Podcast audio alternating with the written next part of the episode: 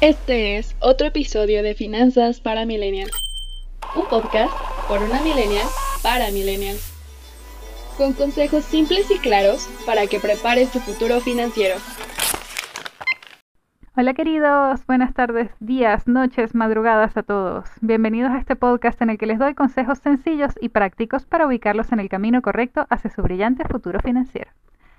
Quiero decirles que estuve desaparecida porque tuve por primera vez en casi tres años vacaciones de verdad, donde además pude ver a parte de mi familia que no veía hace mucho tiempo. Así que hacía mucha falta todo eso, pero ya volví y estoy trabajando en cómo darles capítulos nuevos que los ayuden lo más posible con sus finanzas. Les recuerdo que pueden seguirme en Instagram, arroba finanzas para millennials podcast, donde publico información útil sobre finanzas cada tanto y, aún más importante, les aviso cada vez que sale un capítulo nuevo.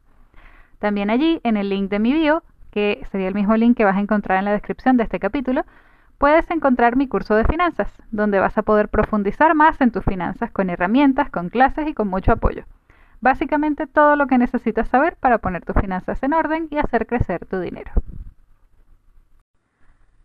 Antes que nada, antes de entrar en el tema de hoy, quiero responder una pregunta que me llegó por Instagram, que es la siguiente.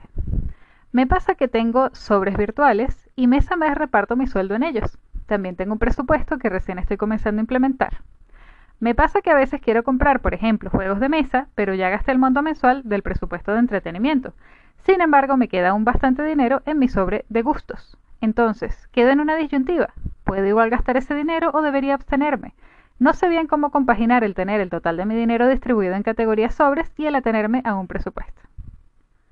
Bien, si no sabes a qué se refiere con los sobres virtuales, te invito a escuchar los primeros capítulos del podcast donde te explico mi técnica de ahorro en sobres, que pueden ser físicos o virtuales y que varias personas me han comentado haber adoptado, lo cual me parece genial.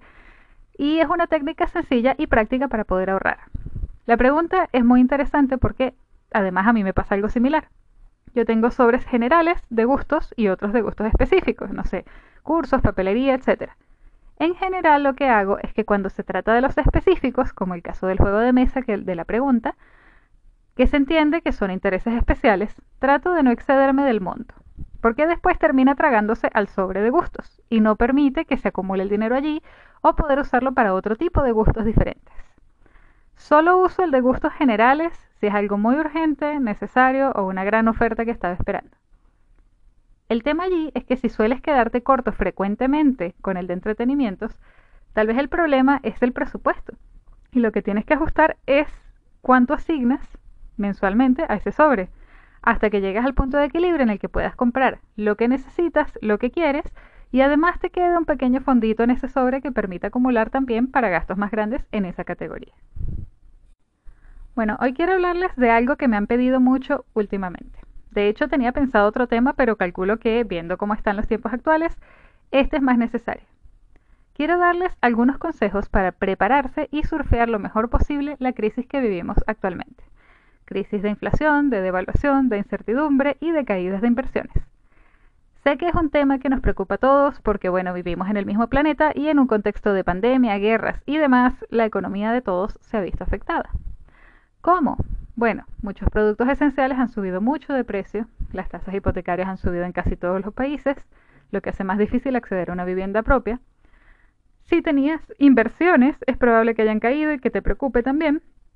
Y bueno, en general no sabemos bien qué va a pasar, pero el escenario no es muy alentador en este momento. Entonces, ¿qué hacemos con nuestro dinero en un contexto así? No rendirnos. Hay mucho que podemos hacer para mejorar nuestra situación actual y prepararnos para una peor que ojalá no suceda. Pero bueno, en el capítulo de hoy les voy a contar todo. Lo primero y principal es que sepas que las crisis económicas son parte normal de los procesos mundiales, que han sucedido muchas veces en la historia y que van a volver a suceder tarde o temprano, así que no se trata de sentarnos a lamentarnos, sino de prepararnos. Así que bueno, lo primero a resolver vendría siendo la comida. Hay algunos alimentos especialmente que han subido mucho de precio en todo el planeta por un tema de disponibilidad. Son alimentos que por una u otra razón empezaron a escasear y si recuerdan bien mi capítulo llamado Pautas para entender cómo funciona la economía, saben que cuando hay menos oferta de un producto de primera necesidad, entonces aumenta la demanda y por ende sube de precio. Acá en Chile hay productos que en un tiempo bastante corto aumentaron fácilmente un 300 o 400% su precio. Entonces, ¿qué hacer? Lo primero es asumir que va a seguir subiendo de precio, porque las razones para, que, que suban no se han resuelto ni se van a resolver en el corto plazo. Seguimos en pandemia, seguimos con guerras, seguimos con escasez. Por ende, es súper recomendable poder comprar grandes cantidades de todo. Todo lo no perecedero, por supuesto.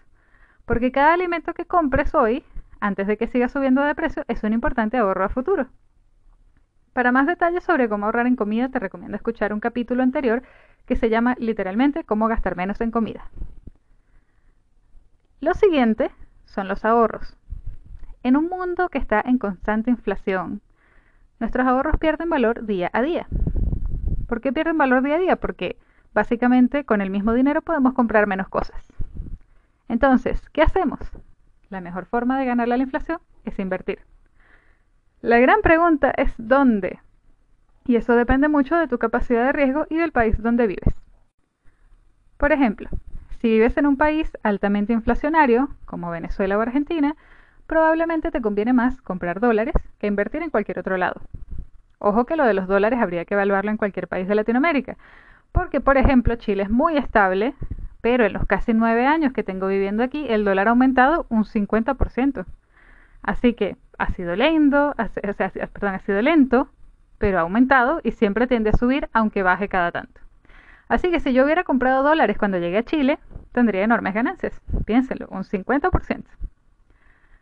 En cuanto a otras inversiones, por ejemplo, si vives en Chile, donde las tasas de los depósitos a plazo son una ridiculez, entonces te conviene invertir en algo que sea tal vez más riesgoso, pero que dé más intereses. Básicamente, ¿cómo sabes si la inversión que estás haciendo te sirve? Bueno, primero tienes que ver si las tasas que suelen dar, porque obviamente no es algo fijo, puede variar, pero las tasas promedio que han dado superan el porcentaje de la inflación. Cuando digo que las tasas de los depósitos a plazo acá son una ridiculez, es porque dan aproximadamente un 0,74% de interés. Y la inflación ha sido desde enero hasta abril del 3,6%. Lo que significa que si uso un depósito a plazo, igual mi dinero está perdiendo valor, y mucho valor, porque estoy perdiendo más de lo que gano. Así que tienes que buscar una manera de que la inversión que hagas genere unos retornos más altos que la inflación. Eso de base. Lo segundo que debes ver es si el nivel de riesgo de la inversión es algo que puedas tolerar. Eso es muy importante.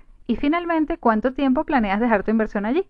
Porque muchas inversiones funcionan solo a largo plazo y muchas incluso te cobran multa por sacar el dinero antes. Ahora bien, teniendo esto en cuenta, lamentablemente igual necesitas tener tu ahorro de emergencias por cualquier cosa y no puedes tenerlo en algún sistema de inversiones donde no puedas sacarlo inmediatamente si lo necesitaras.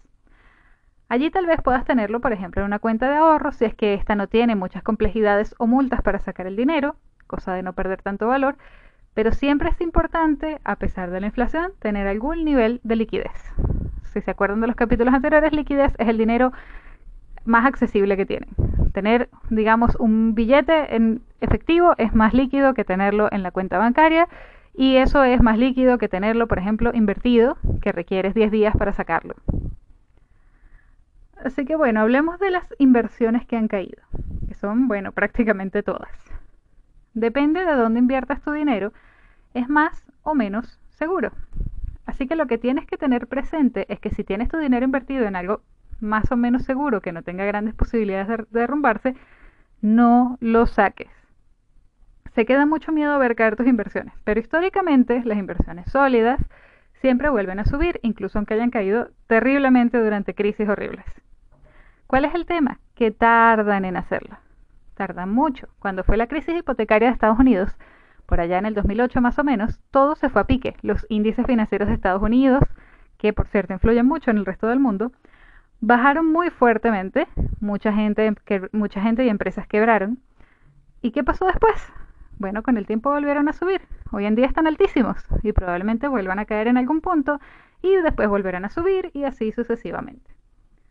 Entonces, si inviertes para el largo plazo, tienes que tener tranquilidad de que va a volver a subir, siempre y cuando, insisto, muy importante, sea una inversión sólida. Si, por ejemplo, invertiste en acciones de una empresa específica, entonces tienes que monitorear bien esa empresa específica y asegurarte que no, que no haya, sabes, ningún riesgo de que quiebre. o de que cometan algún error financiero grave. Pero si en cambio invertiste, por ejemplo, en fondos indexados, bueno, es más probable que se recupere, tendría que quebrar toda la bolsa para que realmente tú perdieras ese dinero por completo. Digo más probable y no seguro, porque si bien históricamente siempre se ha recuperado, con las inversiones nunca hay una garantía del 100%. Y siempre existe el riesgo de perder el dinero. Por eso se tiene que invertir solamente dinero que no necesites para vivir. Lo otro que puedes hacer con tu dinero es comprar cosas que te generen ingresos pasivos. Por ejemplo, un puesto de estacionamiento. O cosas que puedas comprar y que no pierdan valor con el tiempo como los autos de colección, por decirte algo. O que incluso ganen valor. Así que eso también puede ser una manera de tener algo que después, dada la necesidad, podrías vender.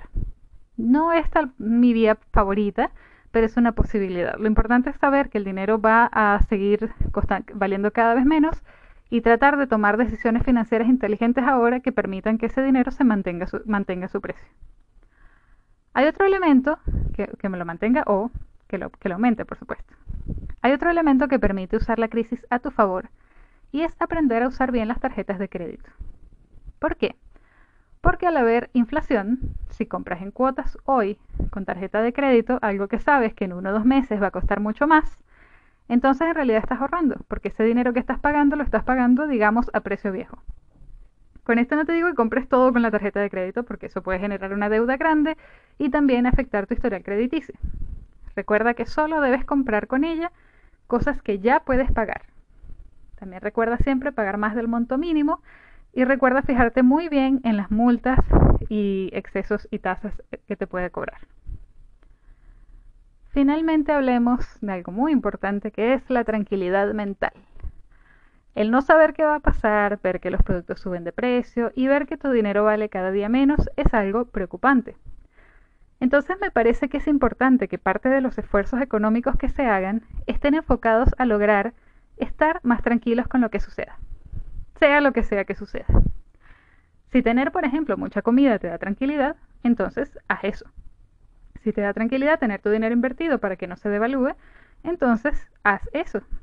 Y si lo que necesitas es tener un buen fondo de emergencias por si pasa cualquier cosa, entonces empieza a crearlo y alimentarlo.